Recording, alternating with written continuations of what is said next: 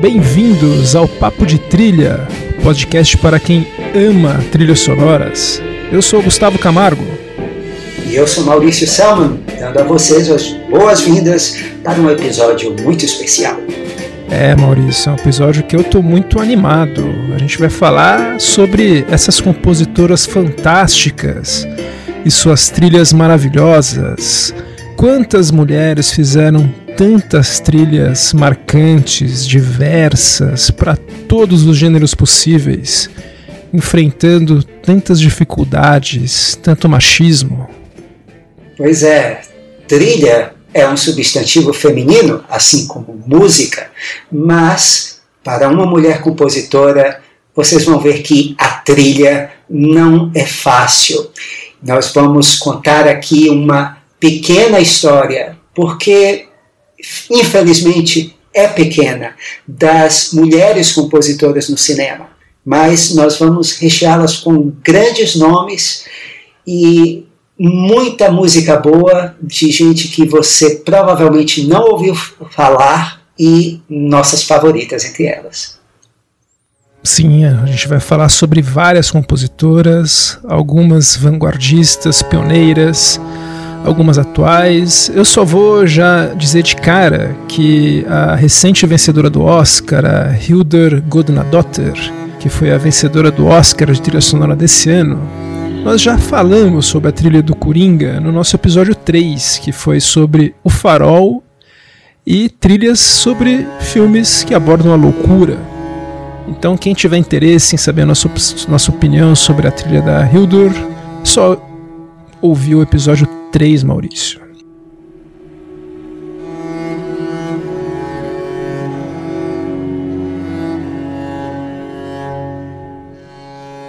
Agora vamos falar um pouquinho das pioneiras.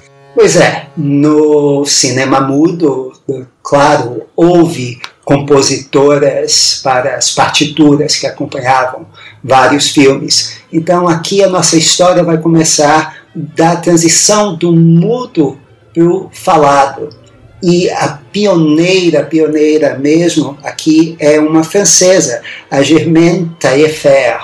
Ela fazia parte do mais importante grupo de músicos da França do Entre Guerras, o Les Six, os Seis, um grupo de oito uh, músicos, mas a carreira da Taillefer ela começou com um documentário de 1926 que era sobre a travessia de um Citroën uh, pelo continente africano chamado La Croisière Noire, a Jornada Negra. Ela teve uma longa e respeitada carreira como compositora, de certa forma seguindo a tradição francesa, Uh, mas seu trabalho para cinema se resumiu mais a curtas documentários. A exceção foram longas, entre 37 e 47, como esse filme pelo Maurice Cloche, La Petite Chose, A Pequena Coisa, de 38, que é a música que você está ouvindo aqui.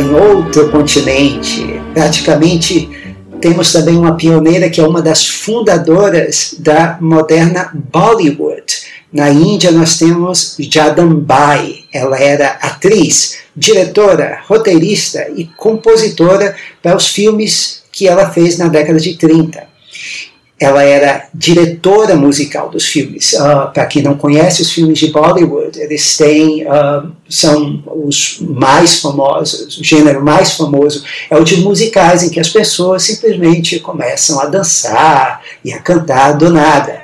E ela era diretora musical uh, desses filmes, desses primeiros filmes de Bollywood.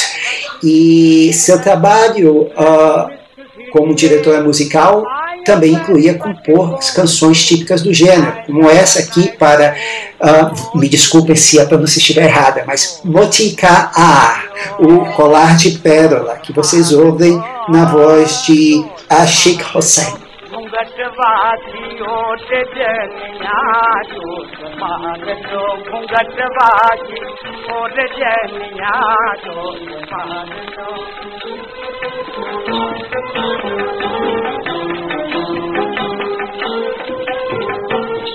Na Inglaterra, duas compositoras despontaram na década de 40.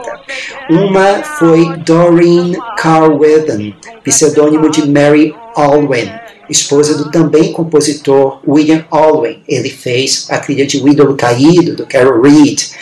Ela também fez música, muita música para curtas e documentários e alguns poucos filmes no espaço de uma década só, como esse Boys in Brown, de 1949.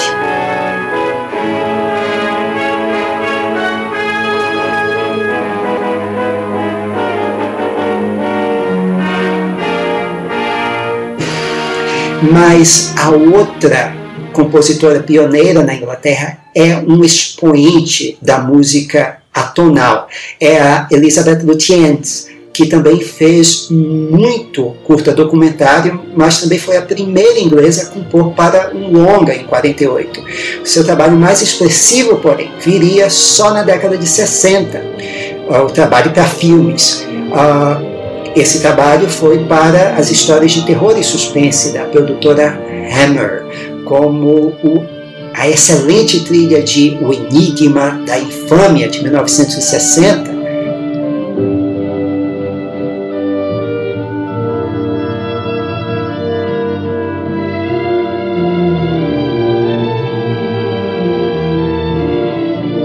Enquanto isso, em Hollywood, tivemos uma vanguardista.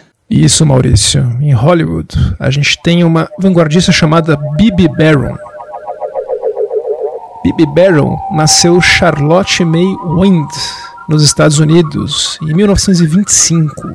E ela fez faculdade de música e ciências políticas. Foi uma pioneira no campo da música eletrônica.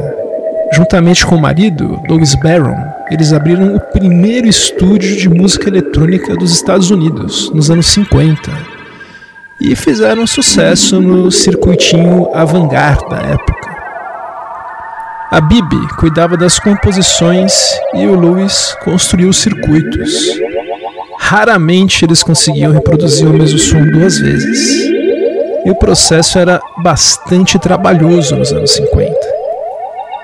Eles fizeram a música de alguns curtas, atraídos aí pelo circuito avant-garde, como eu já falei, e acabaram sendo contratados pela Metro Goldwyn Mayer, a princípio apenas para fazer os efeitos sonoros do filme Planeta Proibido, de 56.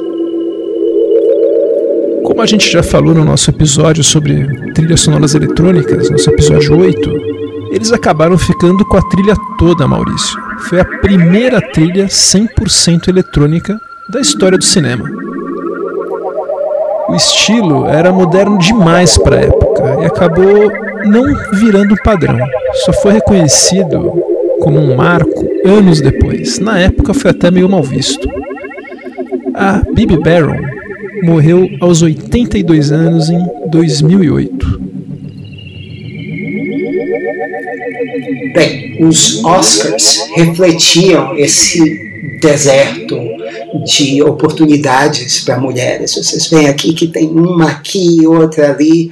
A nossa primeira indicada ao Oscar, nós encontramos a Megan Wells Stagg, ou Margaret Carlin, ou Tilwith Kimmery. Ela tem mais nomes que o personagem do Cary Grant em Charada. Ela fez as letras para a música de, que seu marido Fred Carlin, o compositor Fred Carlin, compôs para The Baby Maker, O Suplício de uma Vida, de 1970. E por esse trabalho, os dois foram indicados ao Oscar de trilha de canções.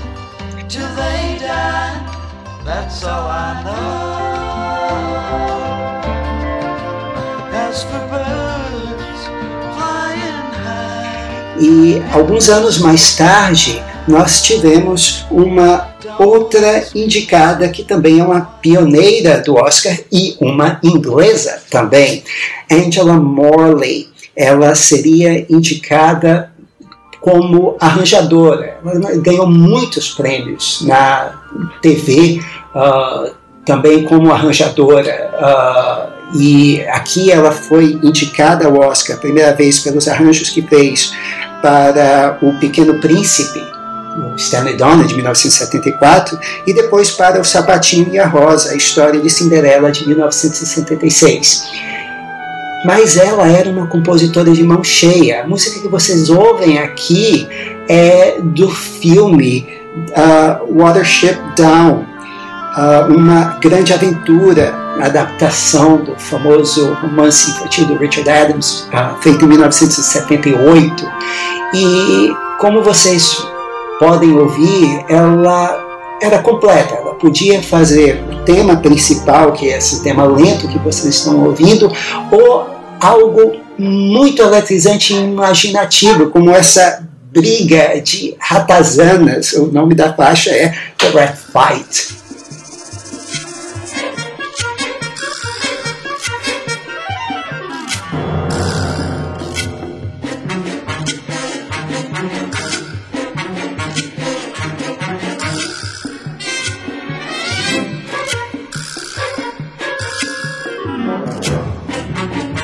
Mas a Angela ela ficou uh, mais restrita a trabalhos para TV, em séries como Dinastia, The Colbys e até a Mulher Maravilha na década de 70. E foi lá que ela fez a carreira dela. Mas temos uma outra pioneira também da década de 70, não é, Gustavo? Isso, Maurício. A gente vai falar agora da Wendy Carlos.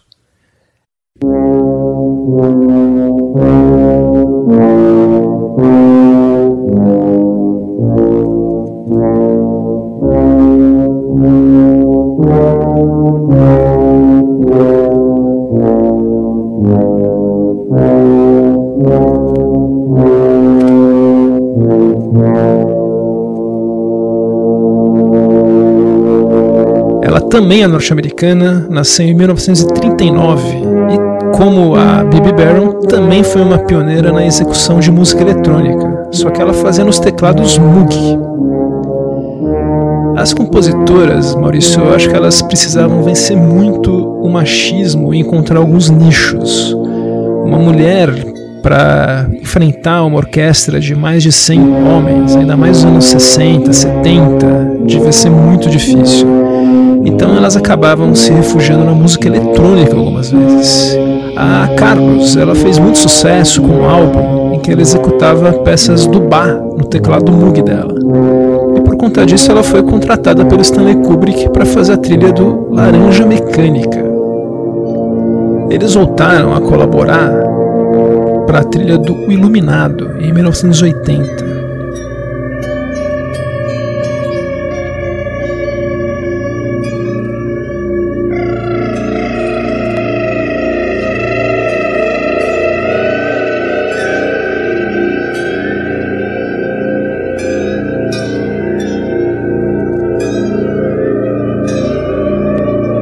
A gente já está ouvindo no fundo, o ouvinte com certeza conhece, é a versão mais arrepiante da melodia Dias Irae. Foi uma adaptação dela e da Rachel Elkins. É usada na abertura do filme, com um efeito sensacional.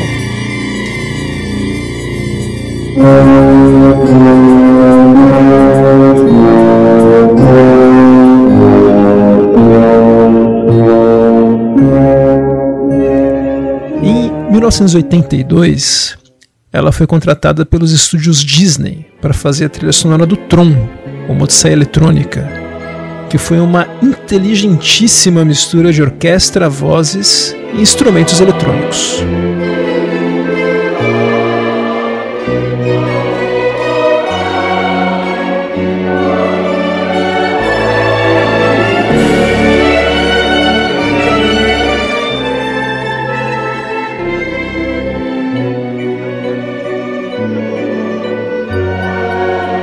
Maurício, uma curiosidade. Hoje ela está com 80 anos E além de música, ela também é conhecida por ser uma especialista em fotografias da superfície lunar. Uau! Não, é, quem tiver interesse em saber sobre a Wendy Carlos, vale a pena pesquisar, porque é uma personalidade incrível, além de uma compositora fantástica. Vocês já conseguem ver um padrão até aqui, não? A maioria dessas compositoras era tão ou mais capacitada que muitos compositores homens, mas eram relegadas a documentários, curtas ou trabalho de arranjos. As que sobressaíam, como Gustavo falou, deviam isso a um trabalho diferente, incomum, que saía do orquestral acadêmico. Guardem isso na cabeça enquanto a gente segue em frente aqui. Nós agora vamos falar de seis compositoras que uh, são muito boas, uh, contemporâneas, compositoras de música de cinema, e você vai perceber algumas coisas recorrentes na biografia delas também. A primeira dessas compositoras, que veremos com mais detalhe agora, é também uma pioneira porque ela se afirmou no mesmo terreno da trilha clássica, dominado por homens. Isso, Maurício. Nós vamos falar agora da Shirley Walker.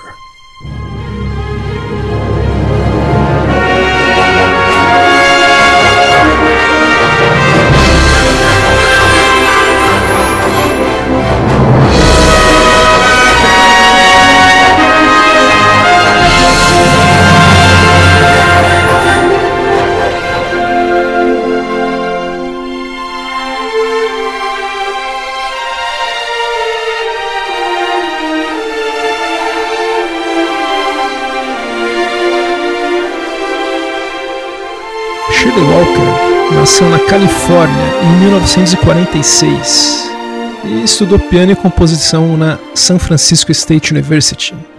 E começou a carreira fazendo jingles para comerciais institucionais de empresas. Ela acabou entrando para o mundo das trilhas sonoras para auxiliar o veterano compositor Carmine Coppola, o pai do Francis Ford Coppola, no uso dos sintetizadores da trilha do filme Apocalipse Now, de 79. Lá, ela começou a entrar nesse nicho como orquestradora e regente de compositores que não sabiam reger orquestras, como Hans Zimmer e Danny Elfman. Ela acabou começando como compositora em alguns episódios de séries de TV e acabou tendo seu primeiro crédito numa grande produção de 1992, o filme Memórias de um Homem Invisível, dirigido pelo John Carpenter.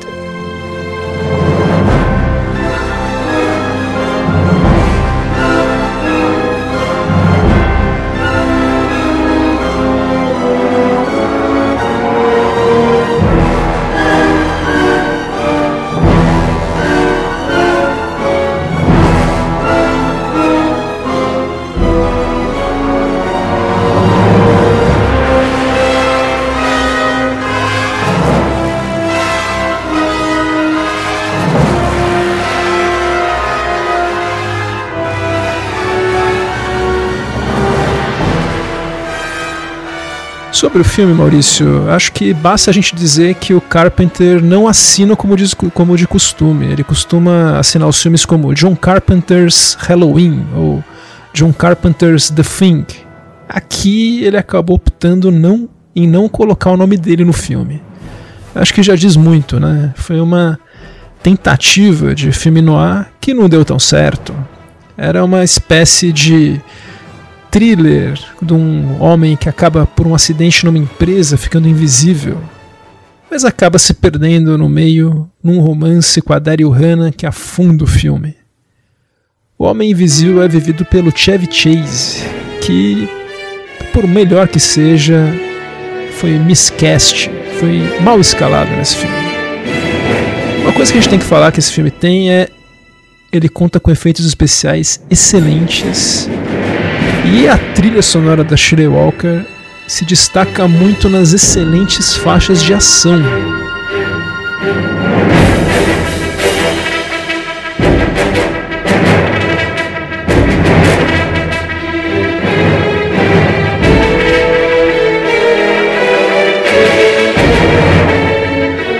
Como a gente está ouvindo aqui, acabaram depois virando a especialidade da compositora.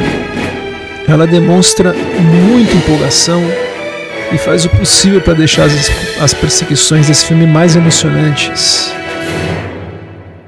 Ela se deu tão bem com Carpenter, Maurício, que eles voltariam a trabalhar juntos no filme Fuga de Los Angeles. Nesse filme, o Carpenter assina a trilha junto com a Walker. E você vai falar agora de uma série que a Shirley Walker participou.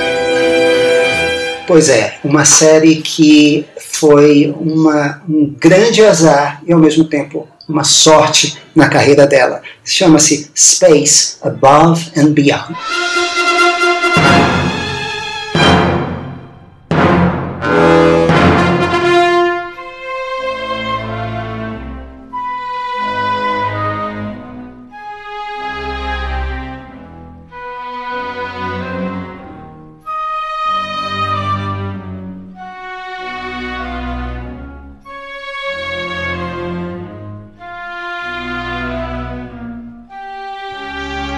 Um dos grandes trabalhos da, da Shirley Walker, mas foi para uma série planejada para ter cinco temporadas e que foi cancelada logo depois da primeira por causa da baixa audiência.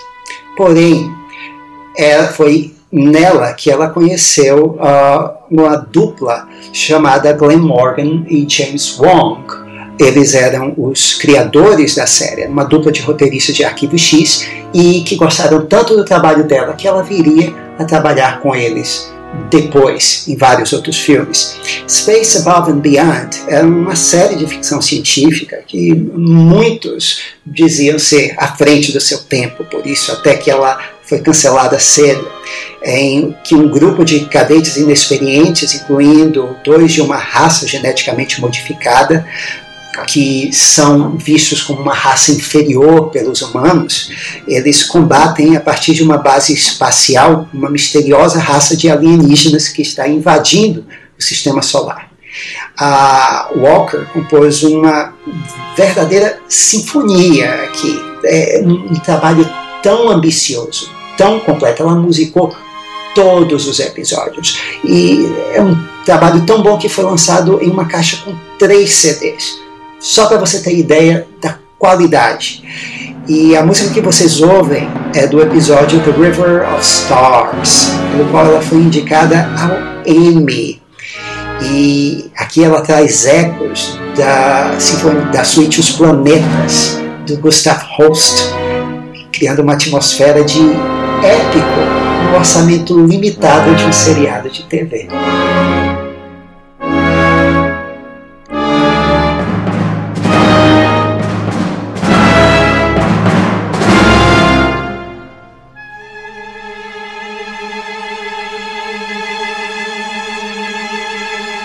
Mas um dos trabalhos pelos quais a Shirley ficou mais famosa é esse que o Gustavo vai falar agora. É, Maurício, a Shirley, um pouquinho antes do Space Above and Beyond, e um pouquinho antes desse filme que ela foi famosa, ela também fazia parte do time de compositores da série animada do Batman, que foi feita pela Warner, na sequência do sucesso do Tim Burton eles resolveram fazer um longa de animação chamado A Máscara do Fantasma, em 93. E olha, eu vou te contar que é melhor que muito live action com personagem. E era uma das trilhas sonoras favoritas da própria Shirley Walker. Os créditos de abertura incluem um surpreendente coral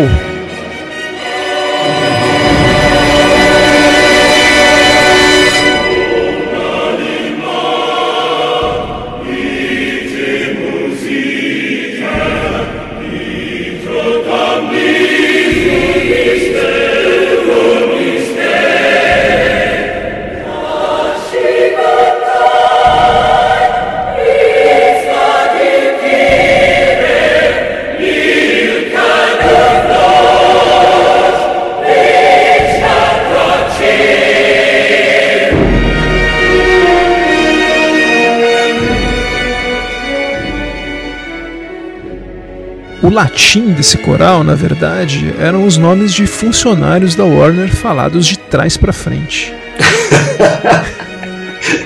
Ele é um senhor coral, ele é imponente, gótico. É maravilhoso.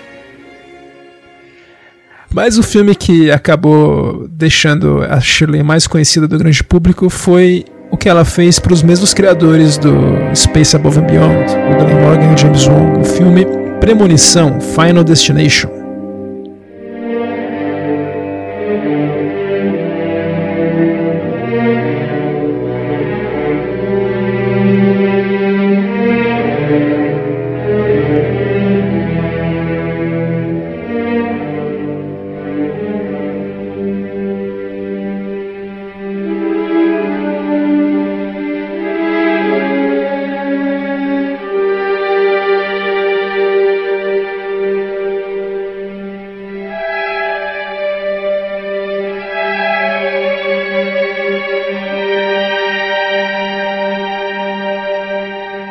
Esse filme, Maurício, ele continha um tema sinistro que representava um perigo invisível, nada menos que a morte.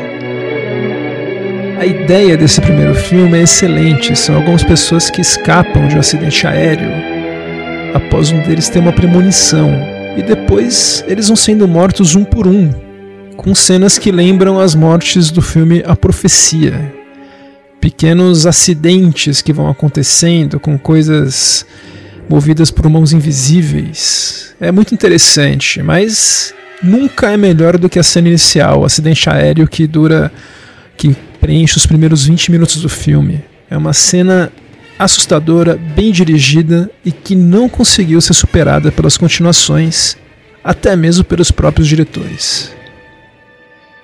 A Shirley Walker escreveu algumas faixas poderosas e com grande orquestra para o filme, para cenas de morte. Isso dava a impressão que o filme tinha três vezes mais orçamento do que ele tinha.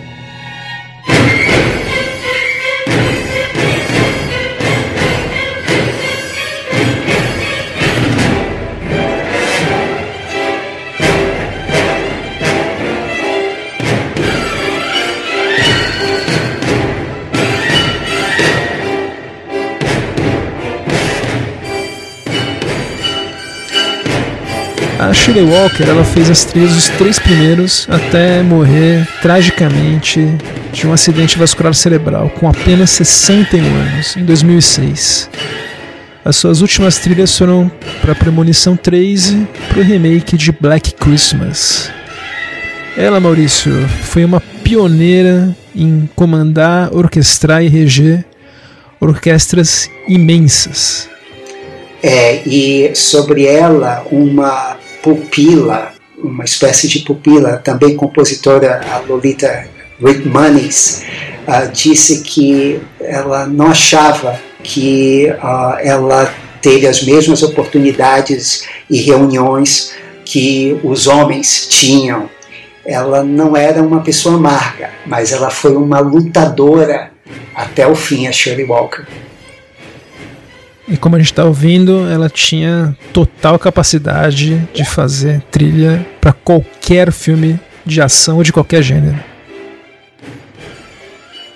Mas agora a gente vai falar de uma compositora que tem um toque ou uma voz bem diferente da Shirley Walker.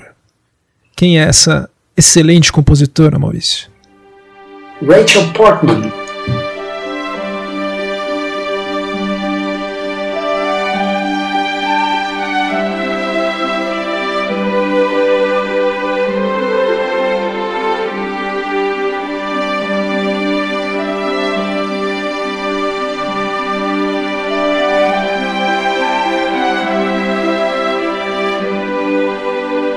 Nasceu em 1960, é uma inglesa apaixonada por música desde muito cedo. Ela já compunha desde os 14 anos, estudou música em Oxford. Foi compondo para peças e filmes estudantis que ela pegou interesse por trilhas para cinema. Começou com Privileged, em 1982, produção do John Schlesinger e do Michael Hoffman, que também marcou a estreia do ator Hugh Grant ela passou a década de 80 e parte da década de 90 trabalhando principalmente para produções da BBC e do Channel 4. Inclusive ganhou um prêmio do British Film Institute por seu trabalho na série The Storyteller, do Jim Henson. mas ela fez história com um filme estrelado por Gwyneth Paltrow, Emma,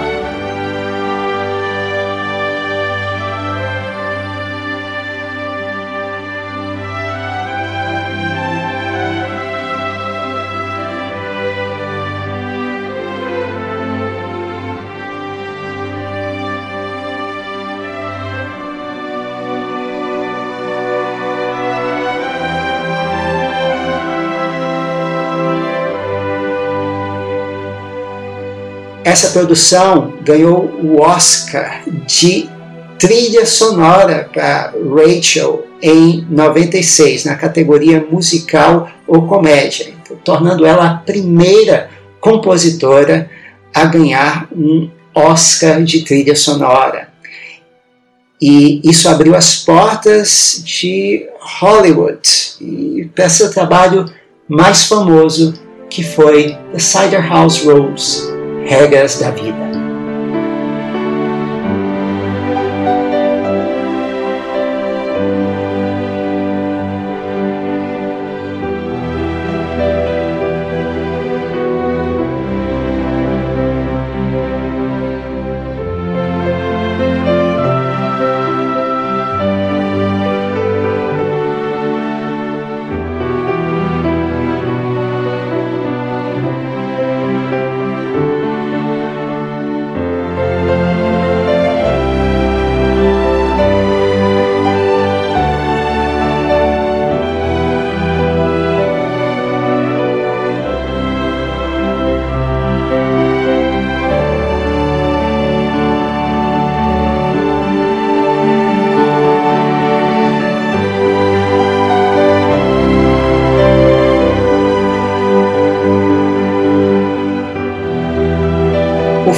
Do Lars Hallström, de 99, é baseado num romance do John Irving e conta a história de um orfanato no Maine, na primeira metade do século XX, administrado por um médico dedicado, interpretado pelo Michael Caine, e que era viciado em éter. Também fazia abortos clandestinos, mas era extremamente delicado e protetor com os órfãos, um deles interpretado pelo Tobey Maguire. E esse filme marcou a segunda indicação da Rachel ao Oscar, como trilha sonora original mesmo. E ficaria conhecida e marcada daí em diante por filmes de época. Por isso que o filme que o Gustavo vai trazer é tão diferente, tão marcante na carreira dela. Pois é, é um registro diferente mesmo. É um filme de 2010, dirigido pelo Mark Romanek, chamado Não Me Abandone Jamais Never Let Me Go.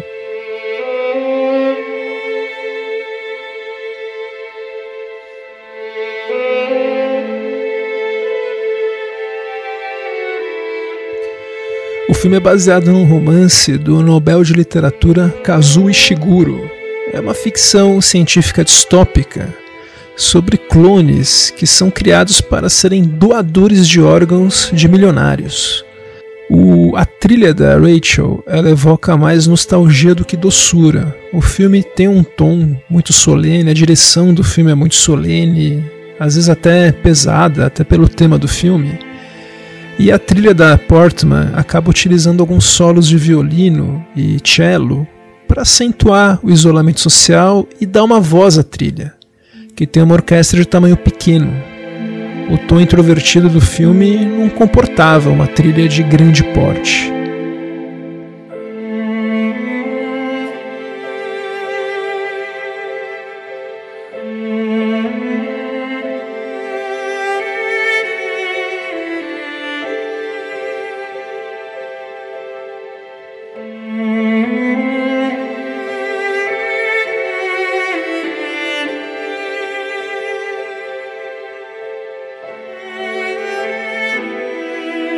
Eu li numa entrevista que a compositora deu para a revista Variety na época que ela disse que, como o filme tinha temas muito tristes, ela buscou dar algum ponto de esperança, de humanidade na trilha, mas sem exageros. Tanto que a gente pode reparar que os solos de violino não tem aquele vibrato para não soarem sentimentais demais.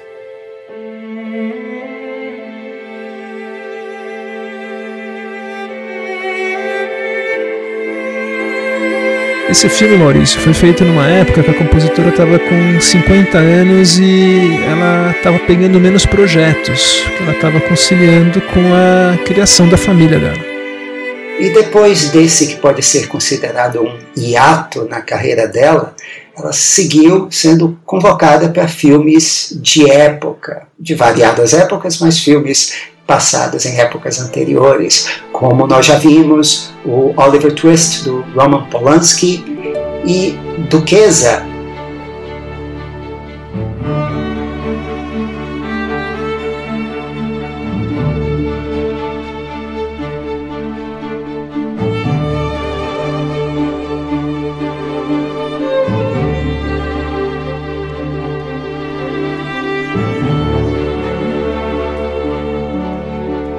drama de época sobre uma mulher tentando se liberar uh, numa Inglaterra repressiva, uh, um veículo para a estrela Keira Knightley. E também uma trilha muito boa depois uh, para Belle, de 2013. Mas em 2016 ela teve a oportunidade de fazer um filme de época num registro diferente, raça,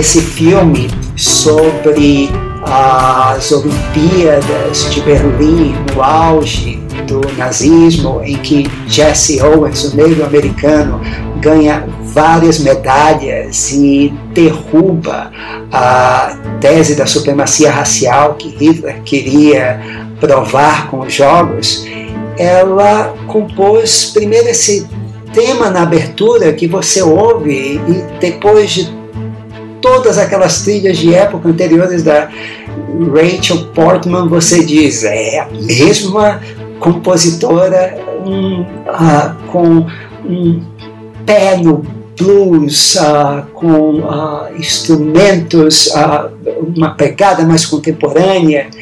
E mesmo depois, quando as outras faixas elas tem uma característica mais sinfônica, com a orquestra tradicional, ela faz uma leitura bem pessoal, bem peculiar do filme. Uh, nunca mais clara do que nessa faixa, The 200 Meter Final.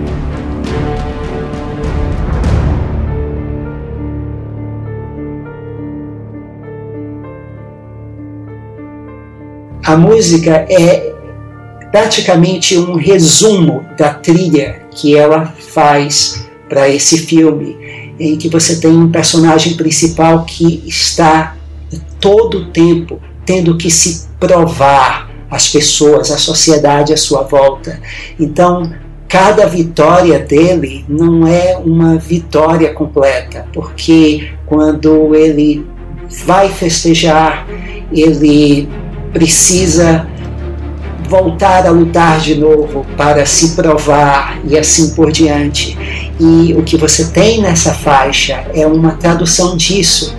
Você tem a orquestra subindo para até níveis triunfantes, mas antes que a orquestra exploda por completo, ela novamente faz as notas descerem e o ciclo recomeçar, o crescendo recomeçar. Nessa faixa, isso acontece três vezes. E, bem, normalmente uma faixa de para esse tipo de ação, ação esportiva, principalmente para corrida, como ela termina? Ela termina na orquestra tocando a todo vapor triunfal, assim que o personagem principal atinge a linha de chegada, não aqui. No final, novamente, as notas caem e há um, uma certa sobriedade na última sessão, mostrando que todo aquele esforço que o Jess Owens teve durante todo aquele tempo, ele vai ter que continuar fazendo de novo. É um excelente trabalho de trilha.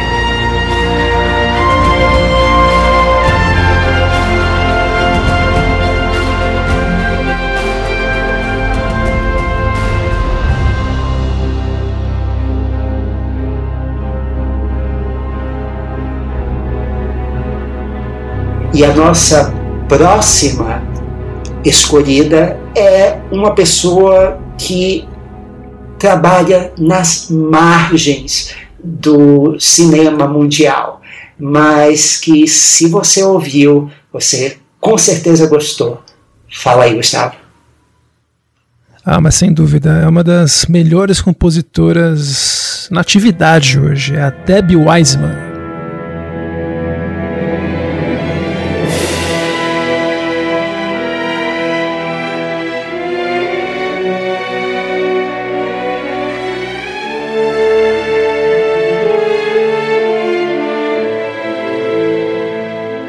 Maurício, ela é uma compositora britânica, nascida em Londres em 63. Ela hoje tem 56 anos. E ela tem uma formação acadêmica invejável. Ela é uma professora convidada do Royal College of Music e uma das faces da música mais conhecidas no Reino Unido. Ela faz participações na BBC, tanto em rádio quanto em televisão, em programas sobre música erudita. Ela acabou começando a fazer trilhas para a BBC mesmo, né, para televisão, em 1985, e na TV ela já acumula mais de 100 créditos. E no cinema ela já tem mais ou menos 20 trilhas. Um dos primeiros filmes que ela trabalhou que teve destaque foi a biografia de Oscar Wilde, de 97, chamada Wild.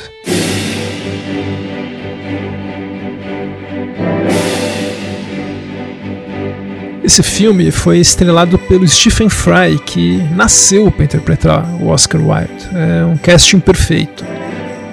O filme já começa de maneira surpreendente pela parte da compositora, porque ela abre com uma versão meio western do tema, já que o filme começa com o escritor dando uma palestra para mineiros no Colorado.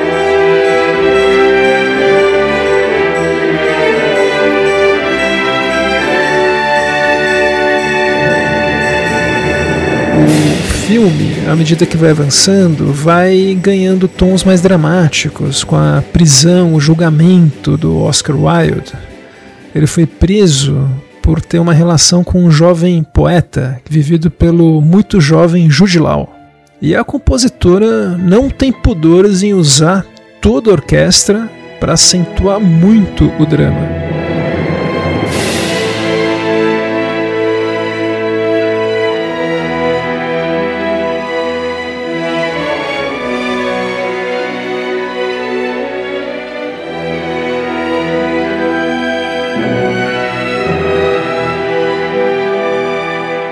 Uma trilha de melodrama de mão cheia, Maurício. Mas em 2004 ela fez uma outra trilha que é uma das melhores da carreira dela, né, Maurício? Sem dúvida. É Arsène Lupin, o ladrão mais charmoso do mundo.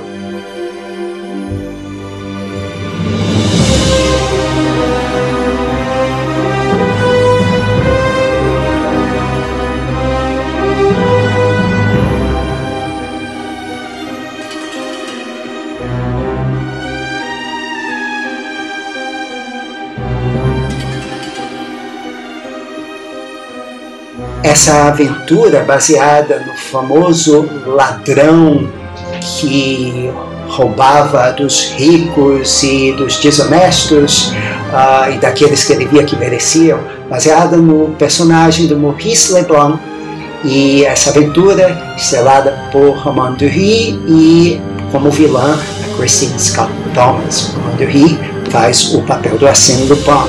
É uma mega aventura grande produção e que para ela a Debbie Wiseman usou a orquestra toda. O tema principal que vocês estão ouvindo é bem simples, é um tema, uma fanfarra de metais, mas com esse cimbalom aqui dando uma, um som característico, que você vai sempre lembrar do tema e sempre lembrar do personagem. E só que essa fanfarra do tema, muito simples, ela é amparada por uma valsa, como o, dando o tom sedutor do personagem, que está sempre cercando e rodopiando e escapando. E nas sequências de ação também ela não desaponta, como nessa aqui em que ela pontua tudo com uma percussão eletrizante e depois solta a orquestra.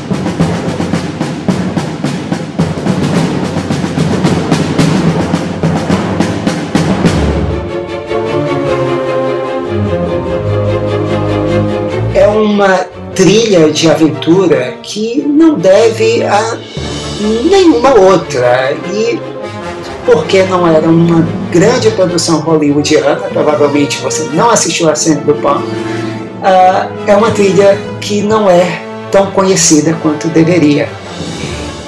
A Debbie Wiseman, ela era meio como a gente já viu no episódio anterior, Jerry Goldsmith. E uma prova disso é o próximo trabalho dela, que o Gustavo vai falar.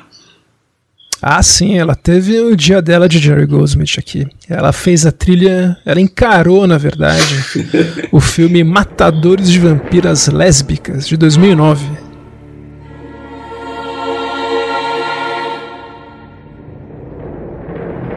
É um filme dirigido pelo Phil Claydon, que ele tenta imitar o Edgar Wright, daqueles filmes Shaun of the Dead, que aqui chama Tá Todo Mundo Quase Morto, o, o Scott Pilgrim, o Baby Driver. Ele tenta fazer esse estilo de filme, mas nossa, ele falha miseravelmente. É um filme muito ruim. A ideia era fazer uma paródia da Hammer, que tem uma rainha vampira, que cria uma seita de vampiras lésbicas. O filme tem um gosto muito duvidoso. Mas a Debbie Wiseman trouxe elementos de classe para a trilha como a soprano Hayley Westenra.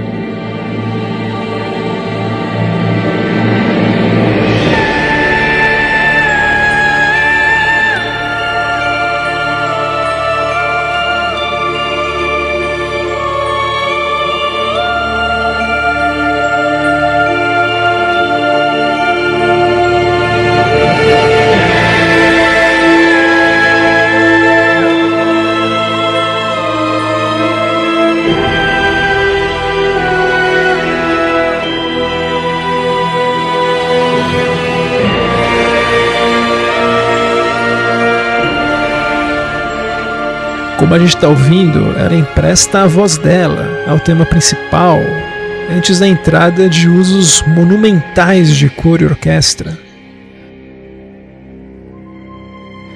Mas, assim, eu não sei até hoje como ela aceitou participar desse filme, como ela chegou nesse filme, mas ter uma soprano dessas, é uma compositora dessas, para esse filme é tipo eu só acredito vendo mesmo e tem que ver para crer.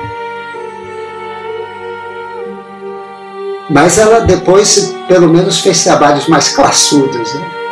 Ah não, eu até, eu até gostei de ver ela pisar, colocar o pé na lama, fazer uma trilha dessas, eu acho, achei muito legal. Eu queria ver ela fazendo outras trilhas desse, desse gênero, porque ela se saiu muito bem.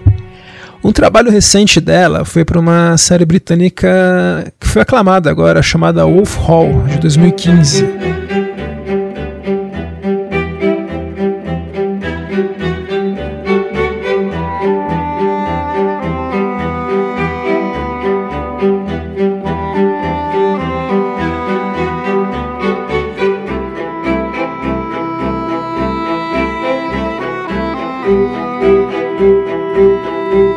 Drama histórico ficcional ambientado no século XVI. e que é passado na, é passado na corte do rei Henrique VIII, com aquelas intrigas com Thomas Cromwell, Ana Bolena, aquilo tudo. A trilha dela, como a gente está ouvindo, é altamente requintada. Como tudo que essa compositora faz, eu acho ela impecável. Imagina ela fazendo uma trilha de um James Bond da vida, Maurício.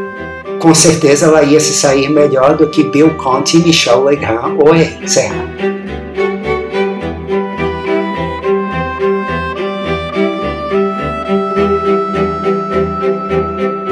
A nossa próxima compositora nasceu em Nagasaki, no Japão. É a Michiru Oshima.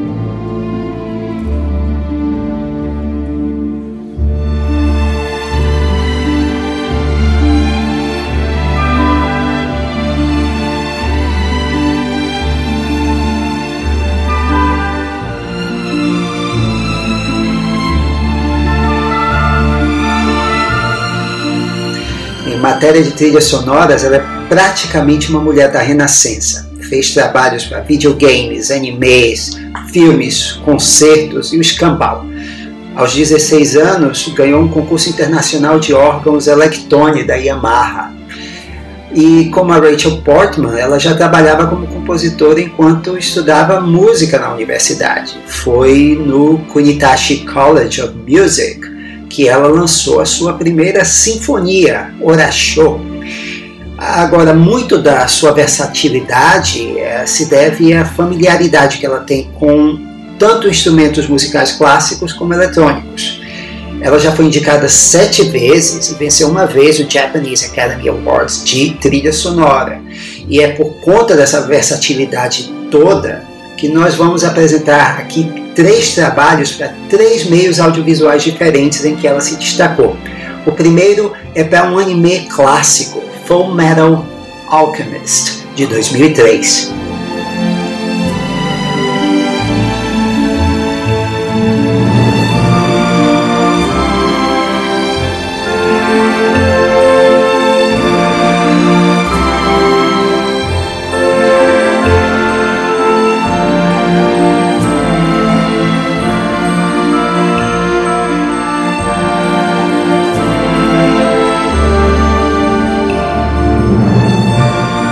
Oshima já era uma veterana de animes quando compôs a trilha para Fullmetal Alchemist, o Agane no Henki Jutsushi. Nossa, tá bom, tá bom seu japonês, hein? Obrigado. Ah, não se compara à sua pronúncia do nome da Hildur, mas eu chego lá. Me desculpem os falantes de japonês. A Fullmetal Alchemist, a primeira série de 2003, uh, do Seiji Mizushima, baseada no mangá do Iramu Arukawa, que acompanha dois irmãos em busca da Pedra Filosofal para recuperar os corpos que eles perderam quando tentaram ressuscitar a mãe. Uma curiosidade é que o autor do mangá exigiu um final diferente para a série animada. E a série fez muito sucesso, assim como a trilha da Oshima, que traz aquele acento celta característico quando se fala em alquimistas, fantasias à la Tolkien e pedras filosofais. Mas a trilha é muito rica e variada, para uma série de 51 episódios, indo desse que talvez seja o tema mais famoso que vocês estão ouvindo agora, dos irmãos protagonistas, até temas mais épicos, como Fortify,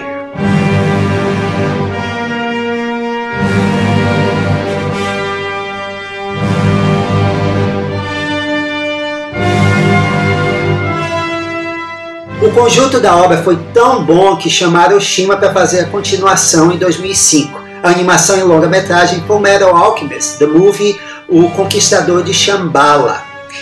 Mas ela não se destacou, como eu disse, só em animes, também em videogames. Exatamente, Maurício. Ela foi a compositora de um jogo clássico chamado Ico.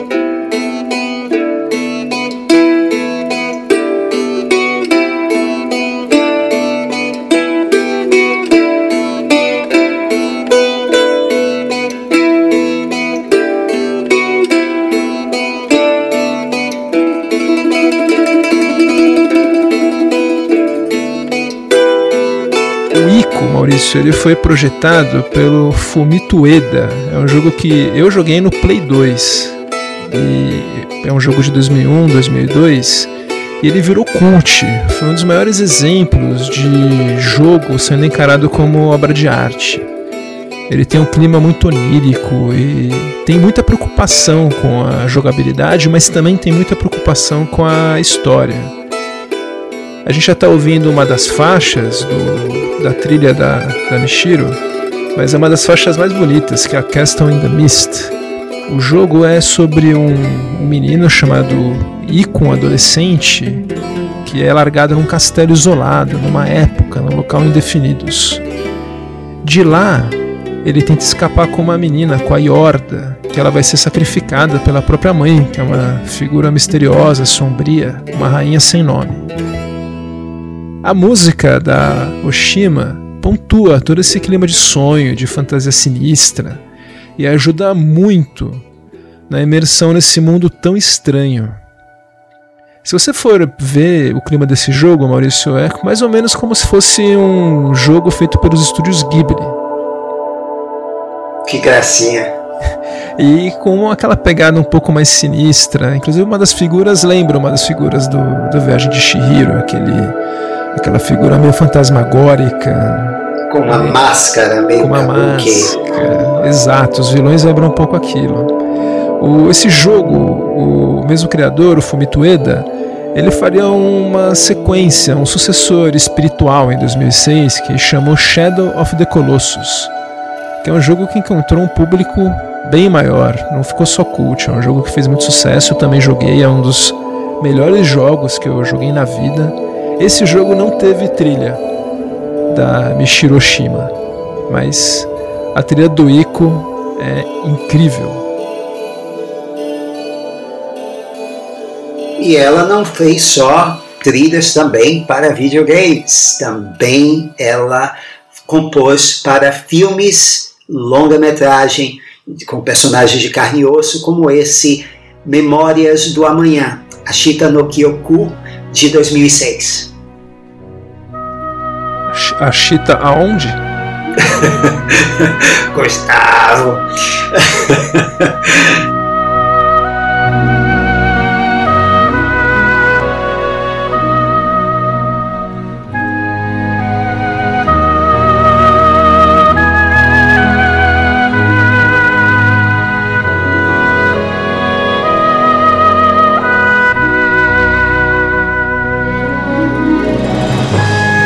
Esse é um drama com o Ken Watanabe sobre um publicitário que tem que enfrentar a debilitação por causa do mal de Alzheimer e as consequências que isso traz para a família dele, principalmente para a esposa.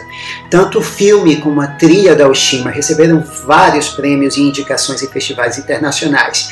E o tema principal que vocês ouvem é uma espécie de canção de ninar que vai se repetindo em solos ou com a participação de toda a orquestra, ou seja, com mais ou menos detalhes de arranjo, como as memórias que vêm e vão com mais ou menos clareza do personagem.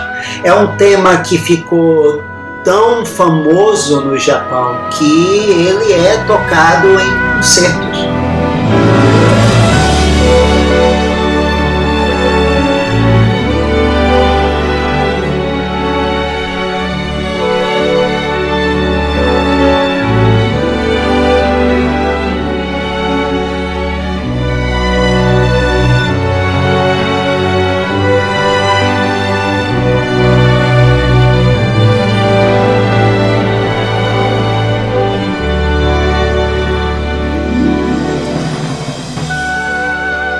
E agora vamos voltar para o Ocidente com também uma outra compositora veterana cuja música você com certeza já ouviu em algum lugar.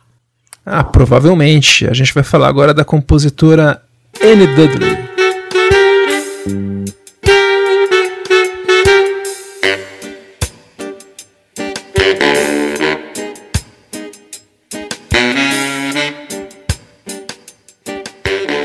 Anne Dudley, Maurício, nasceu na Inglaterra em 1956. Hoje ela está com 63 anos. E ela estudou música no King's College. Mas ao contrário da Debbie Wiseman, ela sempre transitou muito entre o erudito e o pop. Ela foi direto trabalhar com alguns artistas do calibre como Paul McCartney, Rod Stewart, Elton John. Ela foi uma das fundadoras da banda Art of the Noise, que fez sucesso nos anos 80. Mas ela sempre seguiu trabalhando com arranjos de orquestras, então para esses artistas, para a banda dela, ela que costumava cuidar dos arranjos de cordas ou quando precisava de instrumentos que fugiam um pouco do, da esfera do pop. Então, naturalmente, ela começou a trabalhar com trilhas em 88 para um filme chamado Buster, que era estrelado pelo Phil Collins. Provavelmente foi essa a conexão. Daí foi um pulo para ela trabalhar com outros diretores. Ela acabou colaborando com Neil Jordan e o Neil Jordan chamou ela para fazer a trilha do Traídos pelo Desejo, que foi um filme vencedor do Oscar de roteiro, fez sucesso em 92. E acabou levando a outros projetos, como essa trilha que a gente está ouvindo no fundo, que é do filme Ou Tudo ou Nada, de 97.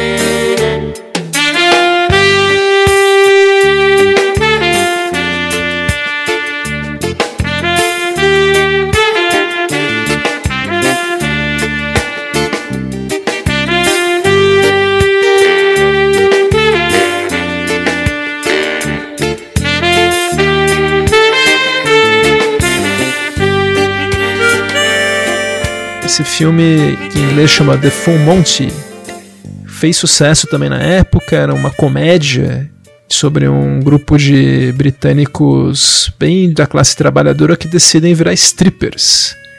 E ganhou inesperadamente o Oscar de trilha sonora de musical comédia no ano seguinte da Rachel Portman, em 97.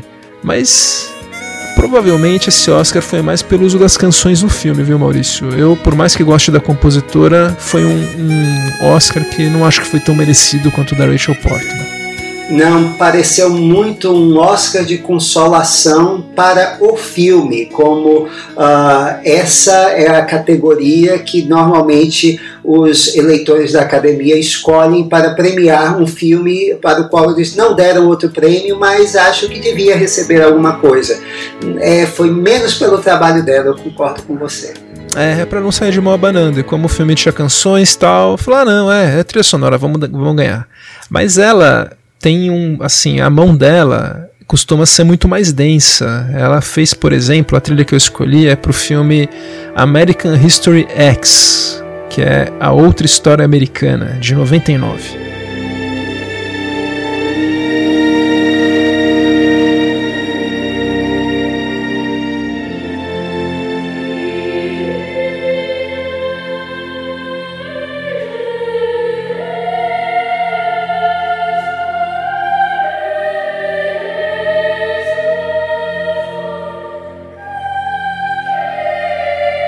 Como a gente está ouvindo, é um trabalho muito mais pesado que ela fez para esse filme do diretor Tony Kaye.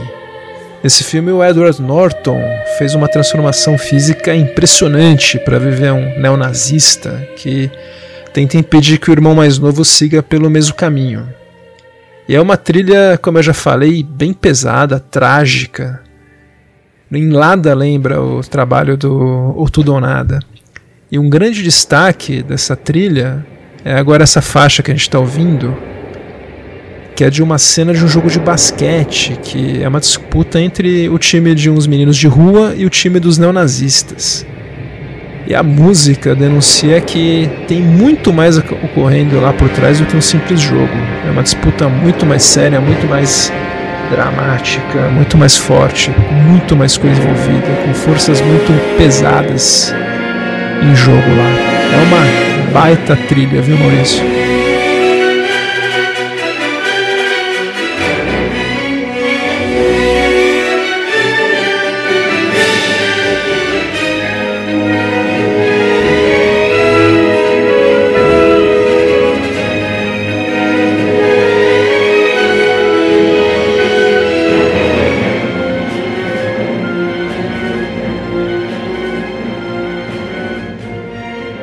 Ela seguiu colaborando com diretores importantes. Ela colaborou com o Paul Verhoeven em 2006, é isso?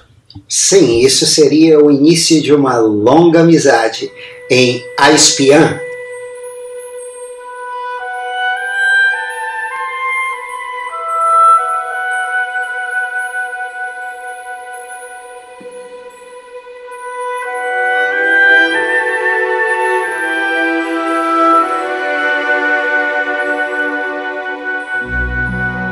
um drama de guerra que apresentou ao mundo a Carice Van Houten, a Melisandre, que também canta no filme com sua própria voz.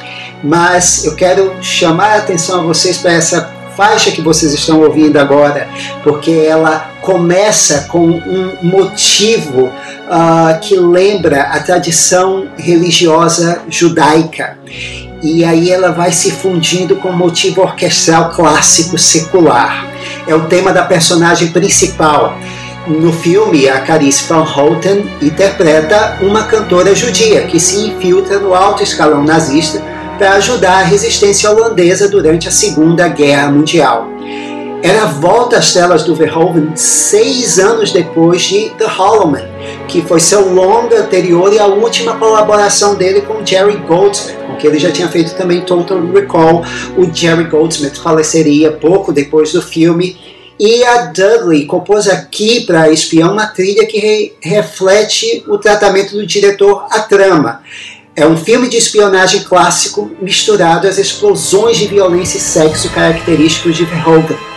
Então, a música segue por, esse, por essa perspectiva o mesmo caminho, lembrando trilhas clássicas de aventuras de guerra dos anos 40, mas com uma sensibilidade moderna.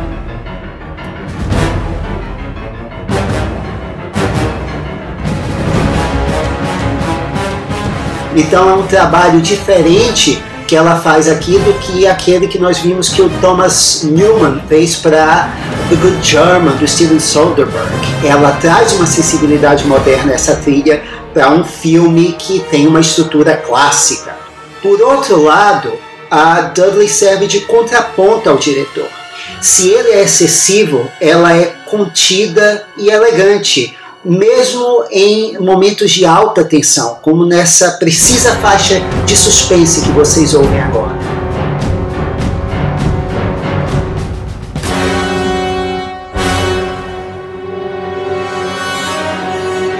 É sem dúvida um grande trabalho, mas com o discreto charme da Anne Dudley. E essa colaboração se estenderia, né, Maurício? Em 2016, eles voltaram a trabalhar no também incrível filme Ellie.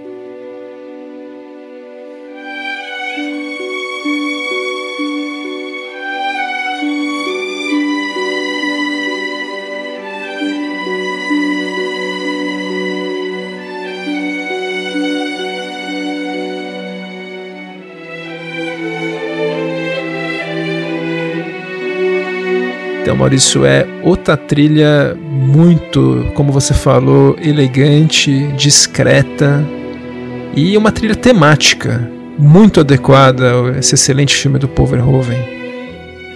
Esse tema que a gente está ouvindo, ele aparece muito nas cenas em que a personagem, a Michelle, vivida pela Isabelle Huppert de maneira memorável, que é uma mulher muito forte, imprevisível e que está sempre envolvida com muita violência, mas a música, ela costuma aparecer, esse tema, quando ela está mais vulnerável. Após um terrível estupro, como acontece no começo do filme, ou quando a mãe dela morre, também toca essa música, é quando ela se sente muito culpada após a morte da mãe. E é um tema que se aventura a tentar resumir essa personagem, que é uma personagem misteriosa, fascinante. Como eu já falei, ela é imprevisível invariavelmente cercada de homens fracos, violentos ou estúpidos. Os três. os três em um, né?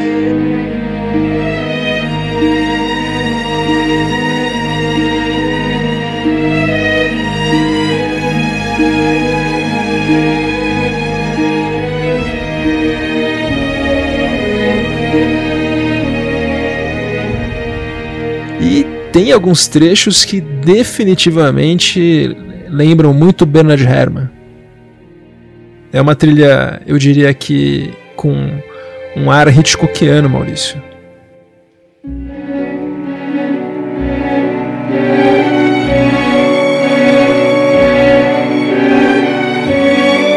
A música nos créditos finais, eu vendo o filme pareceu sugerir que pouca coisa mudou para a personagem no final do filme, porque não teve uma grande mudança do tema durante o filme. Mas se a gente for ver quando termina o filme, a Michelle continua só podendo contar sempre com ela mesma e com a eventual sororidade. Tem ela e a amiga, terminam andando sozinhas de forma inesquecível. Eu acho que é um dos filmes da década. Eu tô louco para ver o próximo filme do Paul Verhoeven.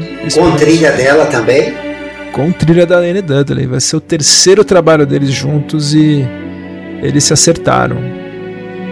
É, como a Isabelle Huppert e a amiga no final do filme, eu acho que esse é o início de uma bela e longa amizade. E falar em bela e longa amizade, a gente vai falar agora de uma compositora que a gente espera que tenha uma bela e longa carreira nas trilhas, né, Maurício? Pois é, é a Maika Levy.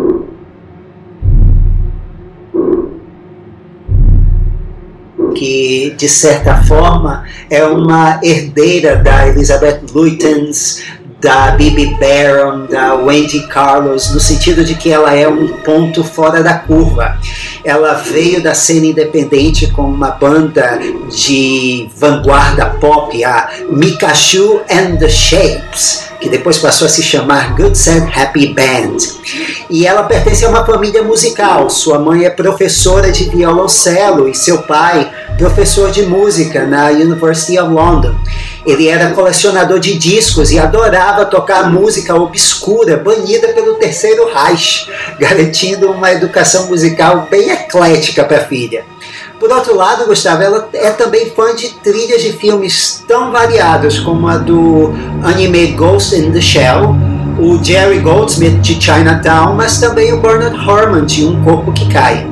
E ao contrário de compositores mais clássicos, a Levy trabalha com paletas de sons restritas para cada filme. Mas ela trabalha esses poucos sons de uma forma bem marcante, bem típica dela.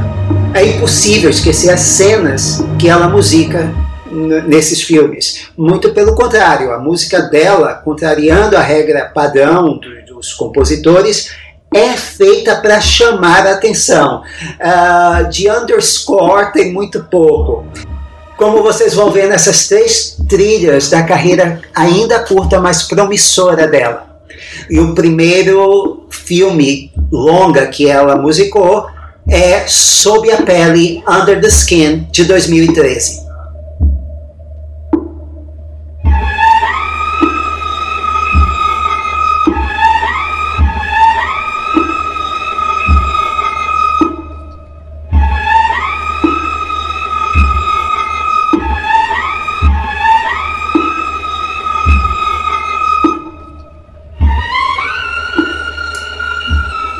Do diretor bissexto Jonathan Glazer, que esse é seu primeiro filme depois de Reencarnação Burke, de, que era de 2004, com Nicole Kidman. E ele deu a Micah 10 meses para construir o som dessas suas histórias, uh, baseada no romance do Michel Faber, sobre uma alienígena que sai pelas estradas da Escócia seduzindo e se alimentando de homens que entram em transe loucos por ela. Não atrapalha o fato de essa alienígena ser Scarlett Johansson, num dos grandes papéis da carreira dela, que infelizmente pouca gente viu. Mas nesse processo, a personagem vai se tornando mais humana enquanto ela vai uh, se alimentando espiritualmente ou se alimentando da essência desses humanos. Ela própria vai se tornando mais humana, experimentando inclusive dor. É o que você ouve nesses temas que estamos tocando, os void ou vazios da trilha, em referência ao lugar escuro em que as vítimas da alienígena vão afundando. É, você tem que ver o filme, porque essa é uma solução visual belíssima do Blazer. E a Levy criou um tema composto por um pulso parecido com o de um metrônomo. E junto a esse pulso, um som lancinante que lembra alguém raspando isopor ou arranhando um quadro. Mas em cada sequência que se repete dela consumindo esses humanos, esse motivo vai mudando. A princípio mais elaborado, sensual, em Andrew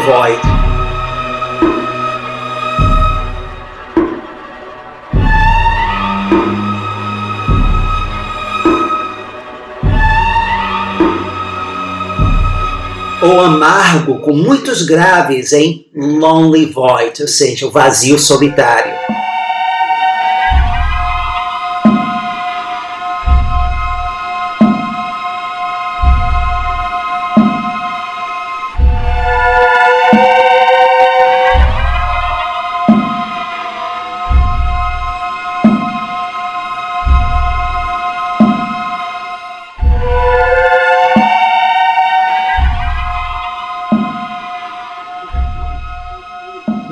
Trilha ainda reserva uma surpresa com a faixa Love. É para uma bela sequência e a Leve faz um tema mais sinfônico, como se um alienígena estivesse tocando Tristão e Isolde da sua maneira. É um som familiar, mas é ao mesmo tempo completamente estranho.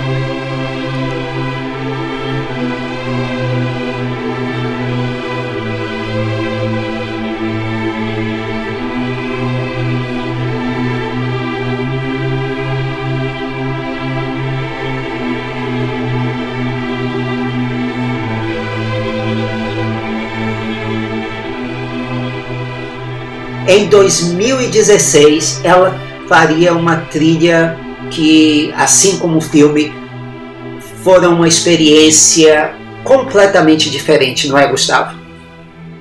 Foi, foi bem diferente mesmo do Under the Skin, que é um filme maravilhoso. Mas em 2016 ela foi convidada pelo diretor Pablo Larraín, chileno, para fazer a trilha do filme Jackie,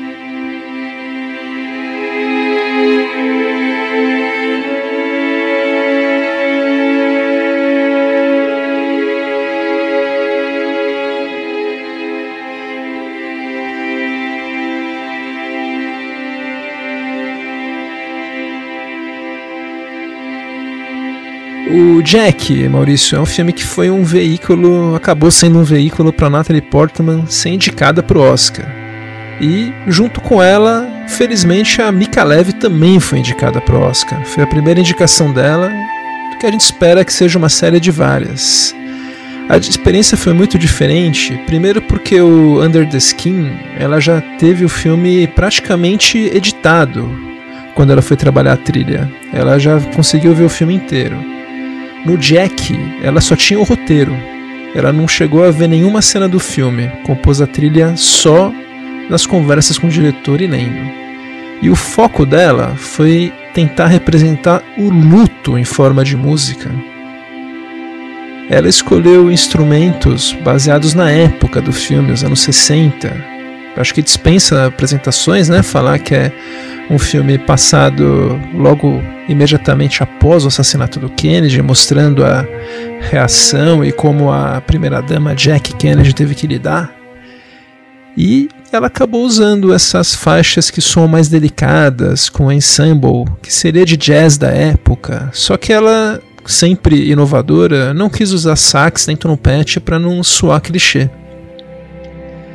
Algumas faixas, como quando a Jack tenta contar da maneira menos traumática possível para os filhos muito pequenos que o pai foi assassinado, são um pouco ainda mais delicadas, com flauta, completamente diferente daquele som que a gente ouviu para trilha de Sob a Pele.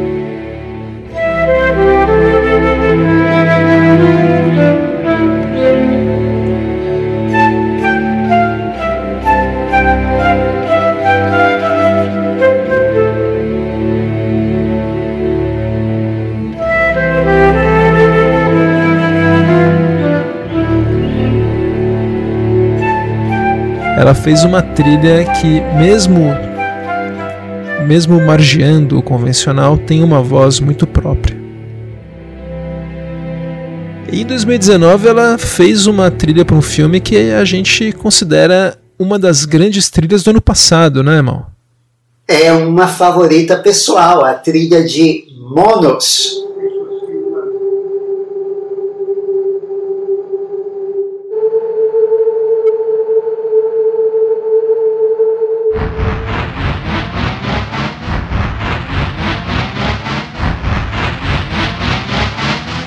E é mais um filme original na carreira dela, uma mistura de O Senhor das Moscas com alegoria política latino-americana. Os Andes colombianos, com sua história de conflitos de Farc e paramilitares, são o cenário desse filme multipremiado do Alejandro Landes, em que um grupo de soldados adolescentes tem que proteger uma refém, que é a única atriz conhecida aqui do filme, a Julianne Nicholson. Levy concordou em trabalhar nesse projeto, Gustavo, ao contrário do Jack, que ela só tinha um roteiro, aqui ela concordou em trabalhar depois de ver uma montagem inicial, já da, o filme filmado. Landes encomendou a ela uma trilha épica, mas mínima. O resultado pode ser uma surpresa para quem está ouvindo agora a música pela primeira vez, mas eu garanto que no filme ela se funde perfeitamente com os sons ambientes. O vento forte, os pássaros cantando, folhas balançando, sons mecânicos de armas e de aparelhos e a música é como se fosse mais um garoto nesse grupo. Ela usa dois sons fundamentais aqui: um pulso eletrônico marcial que varia dependendo do tipo de cena e vários assobios que incluem a própria leve assoprando dentro de uma garrafa. Esses assobios é que vão ser os motivos para os personagens como os próprios monos do título, mono que pode ser macaco, mas aqui é o nome da tropa, uh, assim como eles são chamados pelo, por um líder que vem visitá-los. É, então, como esses próprios monos, que é uma tropa de adolescentes ainda em formação, a maior parte da música são esses motivos costurados de uma forma bem básica, bem simples, mas os dois casais da trama, como o Lobo e a Lady, ganham temas mais elaborados, sinfônicos, com cordas se sobrepondo aos pulsos. Por incrível que pareça, o resultado no filme é extremamente orgânico e ela ainda acrescenta ah, tímpanos para dar um registro de tensão de que alguma coisa ruim está prestes a acontecer. É uma trilha versatilíssima e esperamos não seja a última vez que a gente vai ouvir falar, e muito bem, da Michael Levy.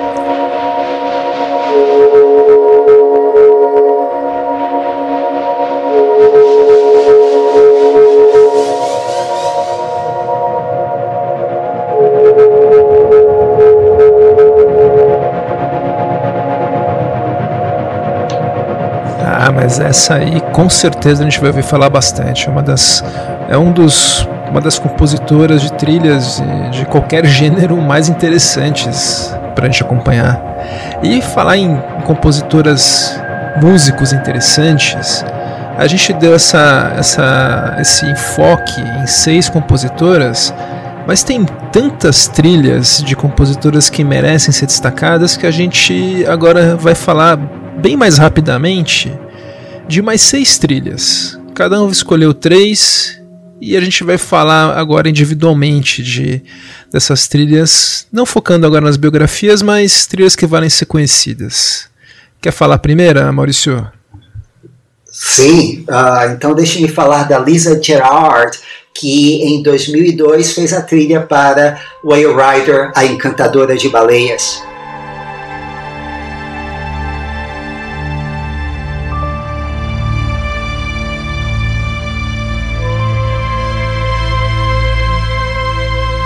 Ela trouxe para esse seu trabalho solo a mesma mistura solene de ritmos do mundo que a fez famosa. Você uh, pode ter ouvido falar da dupla Dead Can Dance, e foi esse estilo que a levaria a participar da trilha de Gladiador, um dos maiores escândalos do Oscar na categoria trilha sonora, porque o Hans Zimmer, o parceiro dela na trilha, foi indicado e ela não.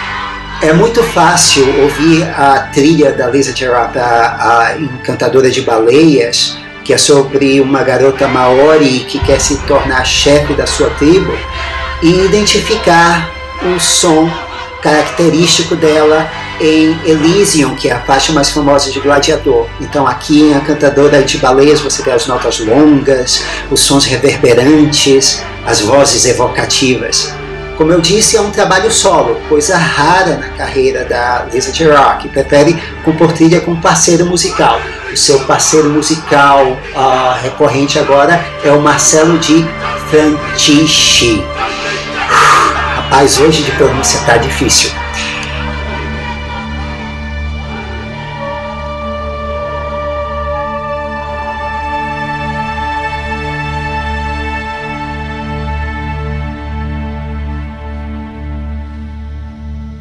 Mas uh, vamos em frente com uma outra compositora uh, injustamente esquecida e que o Gustavo fez bem recuperar.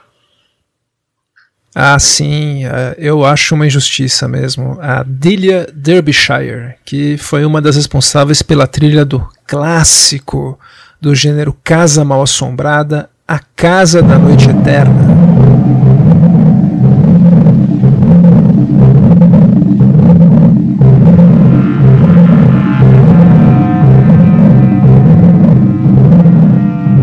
Filme dirigido pelo John Hughes em 73, baseado num ótimo romance de terror do Richard Matheson. Eu li esse romance, Maurício, e é muito bacana, muito gostoso, bem amarradinho. É tipo um, um puzzle de casa mal assombrada, com um misterinho, bem, bem legal.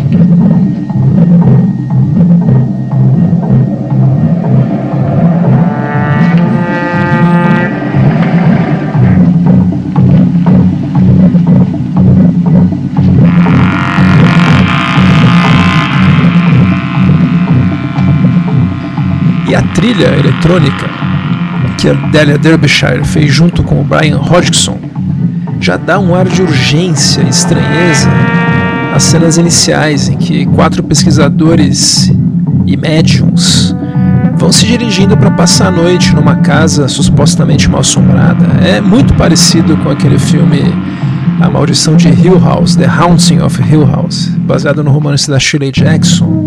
Tanto que o nome em inglês chama Hell House, é uma referência direta do Richard Matheson.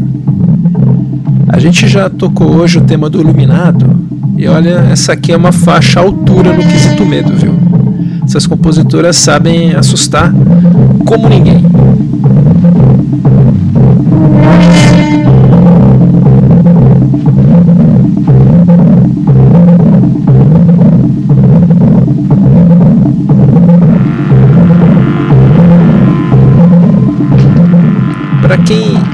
Quem tiver só sua curiosidade, o filme foi inspiração pro trailer fake que o Edgar, Edgar Wright fez pro filme Grindhouse do, do Tarantino. Eles fizeram os trailers falsos, né? Um desses trailers chama Don't. E é inspirado na Casa da Noite Eterna, que eles tentavam disfarçar que os atores eram ingleses. Essa compositora foi uma pioneira eletrônica, né, Maurício? Ela foi, por exemplo, a executora do tema do Doctor Who, que é um clássico. É, nós falamos no episódio, num dos episódios passados sobre temas de TV, que uh, o tema do Doctor Who foi composto pelo Ron Grainer. O que eu não falei foi que uh, o arranjo eletrônico que tornou a música um clássico amado por todos os fãs do programa foi feito pela Delia Derbyshire e só no, lá no final da década de 70 é que essa coautoria dela foi reconhecida. Ela foi o John Barry do Ron Grainer para o tema do Dr. Who. e ela no final da vida foi reconhecida por compositores eletrônicos como o Aphex Twin, como os Chemical Brothers, como uma grande pioneira.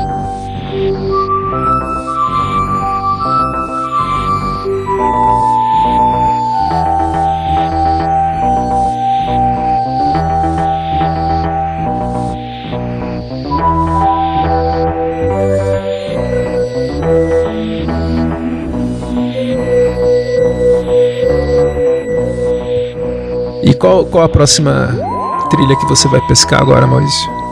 é uma trilha de uma outra veterana que já fez de tudo. É Paris Pode Esperar, Paris Can't Wait, da Laura Cartman.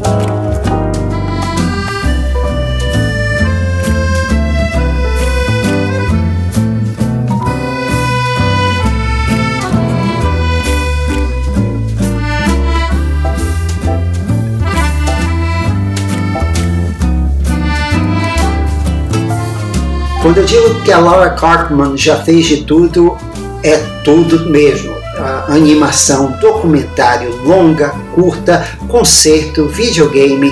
Ela está na estrada desde 1989. Já ganhou o Grammy, o Emmy, uh, o prêmio máximo da animação dos Estados Unidos, e foi indicada ao Emmy duas vezes. Aqui ela trabalha com a esposa do Francis Ford Coppola, a Eleanor Coppola, que vocês devem uh, reconhecer como a diretora do documentário Hearts of Darkness, que uh, é sobre as filmagens de Apocalipse Now.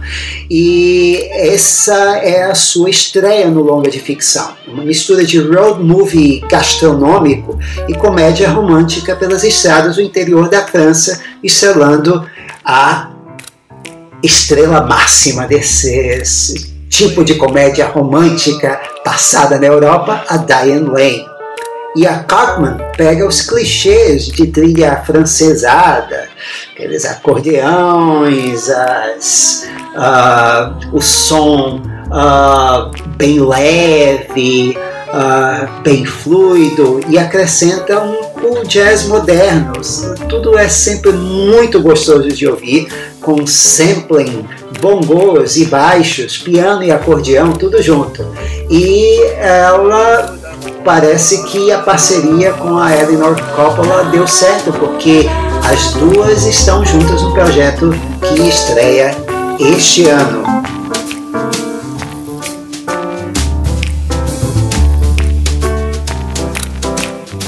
E falando em veteranas, uma que fez uma trilha de que eu gosto muito uh, para um filme oscarizado é a recomendação do Gustavo.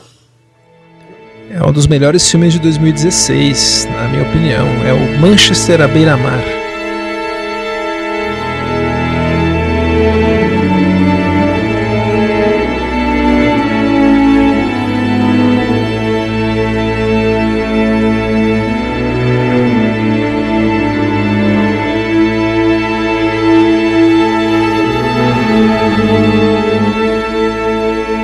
Essa música que a gente está ouvindo é da Leslie Barber, essa compositora canadense de 57 anos, que com esse fez o seu segundo filme com o diretor Kenneth Lonergan. Lonergan. O Ken Lonergan já fez três filmes, dois com trilhas da Leslie Barber. Ela fez a trilha do Conta Comigo, Conte Comigo, que é o primeiro longa dele. Para essa trilha, Maurício, ela pesquisou alguns sons a capela. Ela queria que a trilha tivesse um som típico da Nova Inglaterra, onde o filme é passado, que remetesse a esses colonos, peregrinos religiosos que chegaram à região.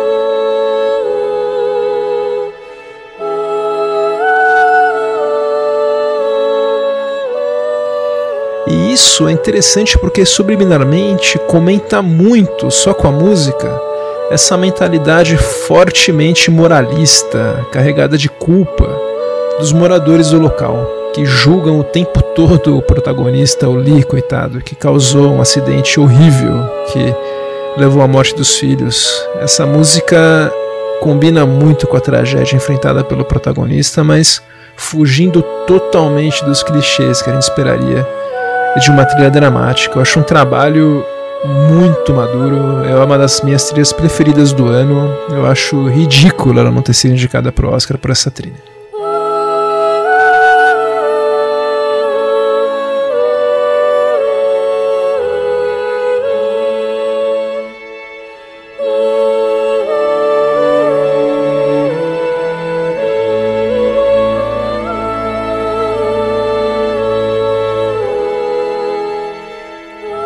Não só esse coral da faixa principal, isso aí já é um, um coral atípico em comparação com aqueles que a gente costuma ouvir em filmes. Só isso aí já merecia a indicação. Pois é, é um filme que entrou pro Oscar, que foi super bem, é... Só tem uma palavra para definir isso, né? É... Eles são jecas, né? Jecas!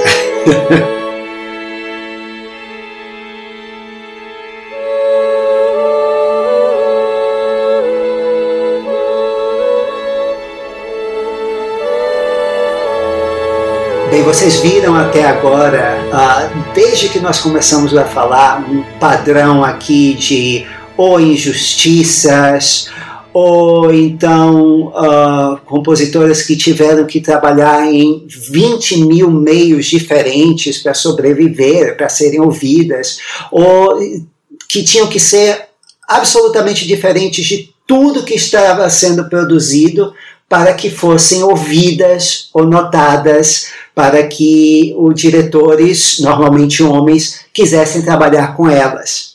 E, bem, no caso da nossa próxima compositora, felizmente, ela começou com uma diretora também que estava ah, começando, batalhando.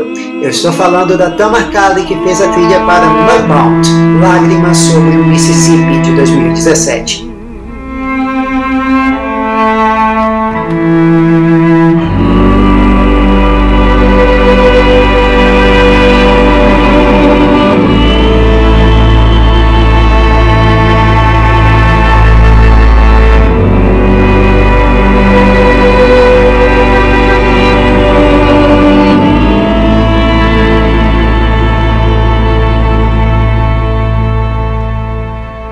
Essa é a terceira colaboração da Tamar Kali, que é uma compositora, instrumentista, dançarina, atriz do Brooklyn, com a diretora Dee Reese. Ela atuou em Pariah, escreveu canções para Bessie, aquela série com a Queen Latifah para HBO, e finalmente compôs essa premiada trilha, sua primeira para um longa, para Mudbound. O filme segue dois veteranos, um negro e um branco, voltando para o interior do Mississippi depois do fim da Segunda Guerra Mundial.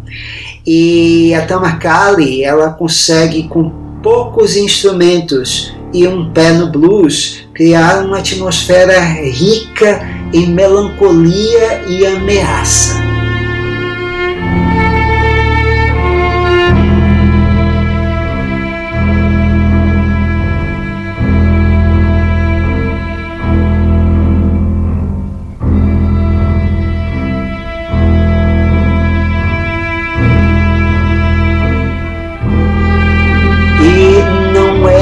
Última vez que vocês vão ouvir falar dela.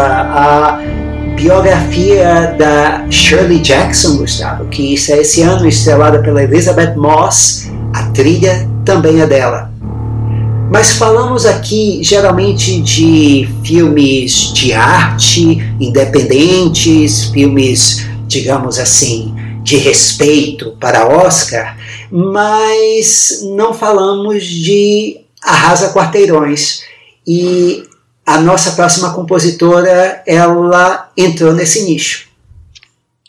Ela fez o, o, um dos Arrasas Quarteirões do ano passado, que foi a Capitã Marvel.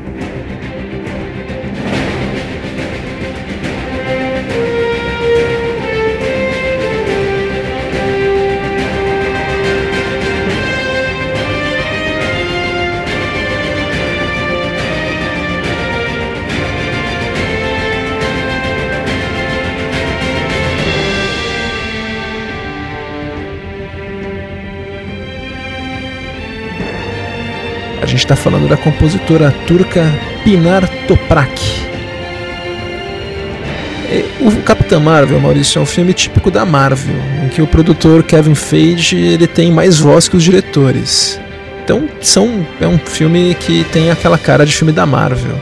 A trilha da Pinar Toprak são 100 minutos de trilha para um filme de um pouco mais de duas horas, com faixas de ação muito competentes e um, terma, um tema pro personagem principal, para Capitã Marvel, que fica mais interessante quando ele é executado por uma voz feminina solitária.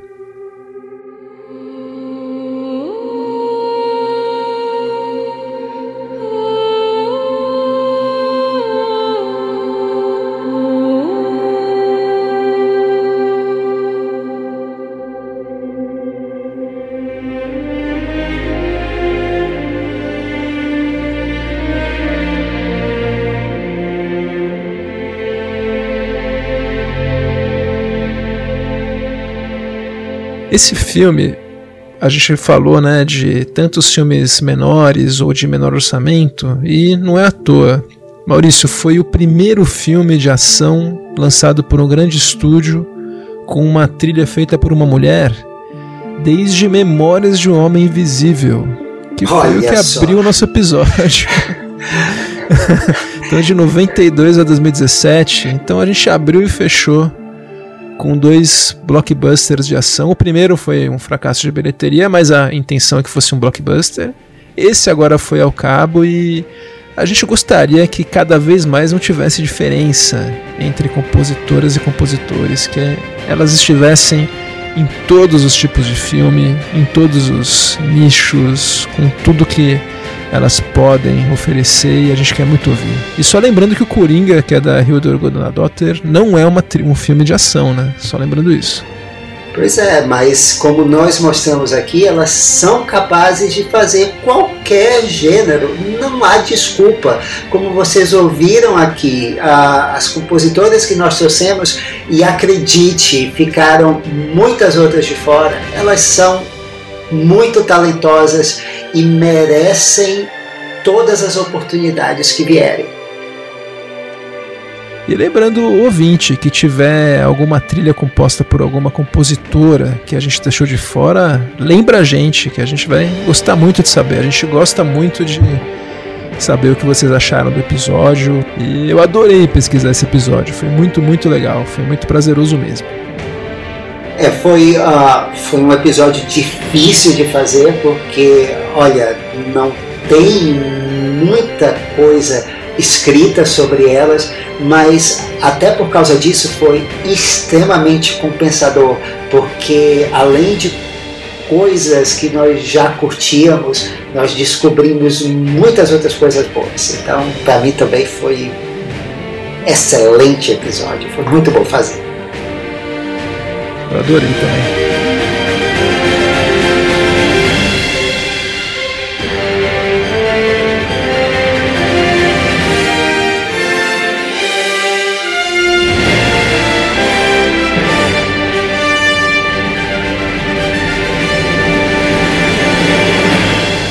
E agora vamos partir para as nossas recomendações. Você tem, tem alguma dica aí, irmão?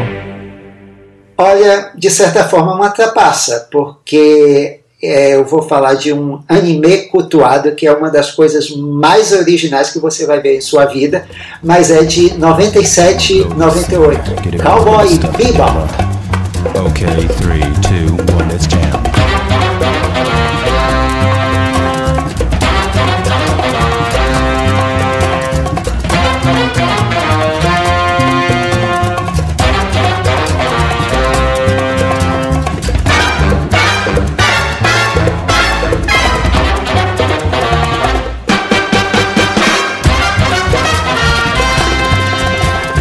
Nesse anime que vai ser transformado em uma produção da Netflix com o John Cho. Uh, um grupo de caçadores de recompensa viaja pelos mundos colonizados do sistema solar no ano de 2071. Uh, esse é o melhor resumo para uma série que tem de tudo, inclusive uma trilha animadíssima que vocês estão ouvindo aí da Yoko Kano outra grande compositora multimídia japonesa. Tudo já começa em alta voltagem, como esse tema principal, que é tocado pela banda da compositora, os Seatbelts, com um solo de sax assistido por bongos e metais num hard bop com sabor latino. É essa mistura que você deve esperar de toda a trilha e também do anime Cowboy Bebop. Então aumenta o som.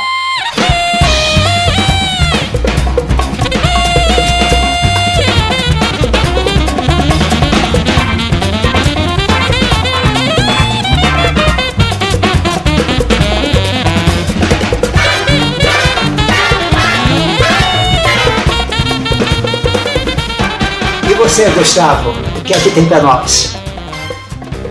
Então, eu vou recomendar o que eu tô assistindo agora, viu? Eu tô. Eu redescobri a série Better Call Saul.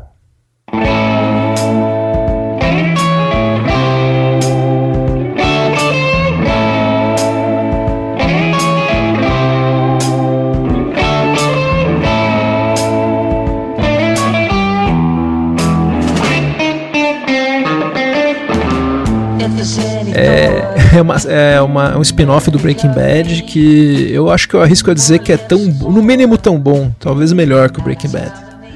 A gente ouviu o tema do Better Call Saul, Maurício, que é tirado de uma música da banda de rock inglês Little Barry. Mas a trilha do Better Call Saul é do mesmo compositor do Breaking Bad, que é o Dave Porter. E a trilha é uma trilha competente, é uma trilha legal, uma trilha sempre pontuando muito sem chamar muita atenção para ela, mas eu acho a trilha ótima, eu acho a série ótima. A gente tá vendo agora o tema dos créditos de encerramento. E o ator que faz o Sal, o Bob Odenkirk, é, é incrível. Não sei se você já viu essa série, mas olha, eu recomendo. Está na lista. Infelizmente ainda não terminei de ver Breaking Bad. É, olha que elas são. É, é, mais saboroso. Você viu Breaking Bad, é, mas ela, é, é, ela funciona de maneira independente também, viu? Que é, um, que é um grande charme também. Ah, que bom.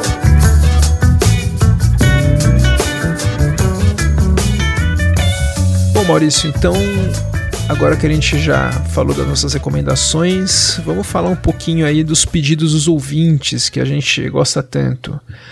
A Marilena 313 no Instagram perguntou pra gente cadê a feiticeira em relação ao nosso programa de temas de TV. Bom, tá aqui a feiticeira.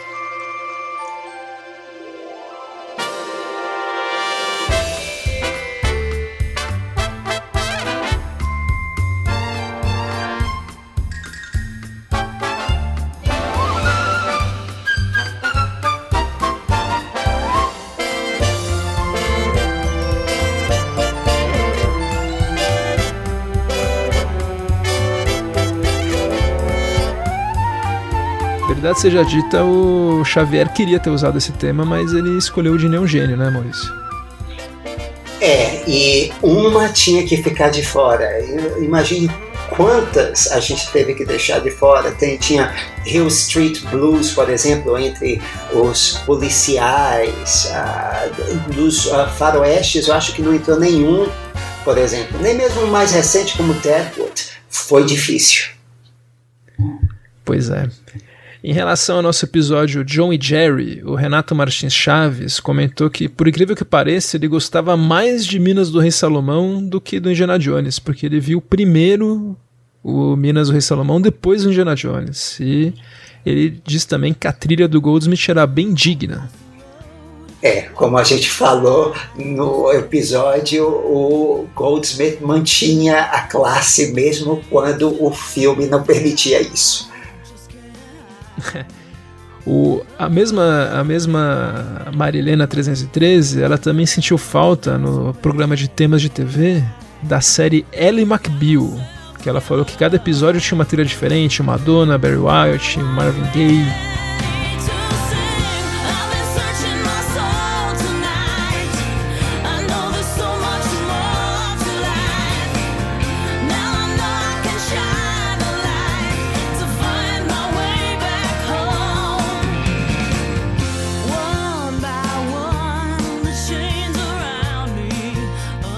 E aí, Maurício, por que, que não entrou Ellen McBeal? É, exatamente por causa das suas regras, Gustavo. Primeiro que nada de canção ou tema que não fosse original e segundo não podia ter letra não podia ser canção e uh, apesar de a trilha dos episódios ser do Danny Lux uh, que faria também Nova York contra o crime etc ela a música tema é uma canção da Vonda Shepard, uma canção muito legal, mas que é uma canção. E o como uh, você disse aí, é, você tinha muito Barry White, canções é, já famosas que eram cantadas do, do, fi do filme, que eram cantadas na série, nos vários episódios, porque o Ellie McBeal era uma série cômica de advogados e também musical.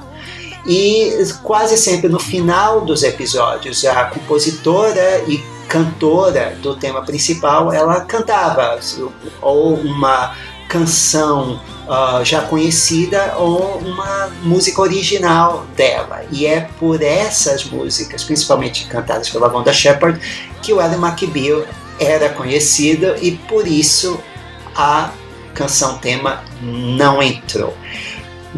De repente, quando fizermos um episódio sobre canções de séries de TV, aí é outra coisa. Fortíssima candidata. Outra, outra ouvinte que entrou em contato foi a Mariana Beltrão, que é uma ouvinte constante, muito querida, que sempre interage com a gente. Ela no Instagram falou que ela acha que a trilha do Caçadores da Arca Perdida é uma das trilhas mais fantásticas. Concordo com ela em gênero, número e grau. Nossa, foi exatamente a minha resposta no Instagram. Olha que sintonia. E o Estúdio Cinéfilo, também no Instagram, comentou que o ET o Extraterrestre é uma das trilhas sonoras favoritas da vida dele. Falou que não existe ET sem essa trilha, uma das junções mais perfeitas da história do cinema. E, com certeza, uma das dez trilhas para fazer você chorar. Nossa, top, top 5 talvez, hein? Acho que até mais que top 10, top 5. E, bom, ouvindo aí o finalzinho de ET o Extraterrestre, a gente vai se despedindo aqui desse episódio sobre compositoras. A gente volta no próximo episódio com um compositor surpresa para a Sociedade dos Compositores Mortos, nossa próxima edição dessa série que a gente gosta muito. Quem será esse compositor, Maurício? Que comecem as apostas. A gente vai ferrar mais as pistas agora que as outras foram muito fáceis, hein? Aguardem. Isso aí, até a próxima. Eu sou Gustavo Camargo. Tchau, tchau. E eu sou Maurício Selman. Obrigado e até o próximo episódio.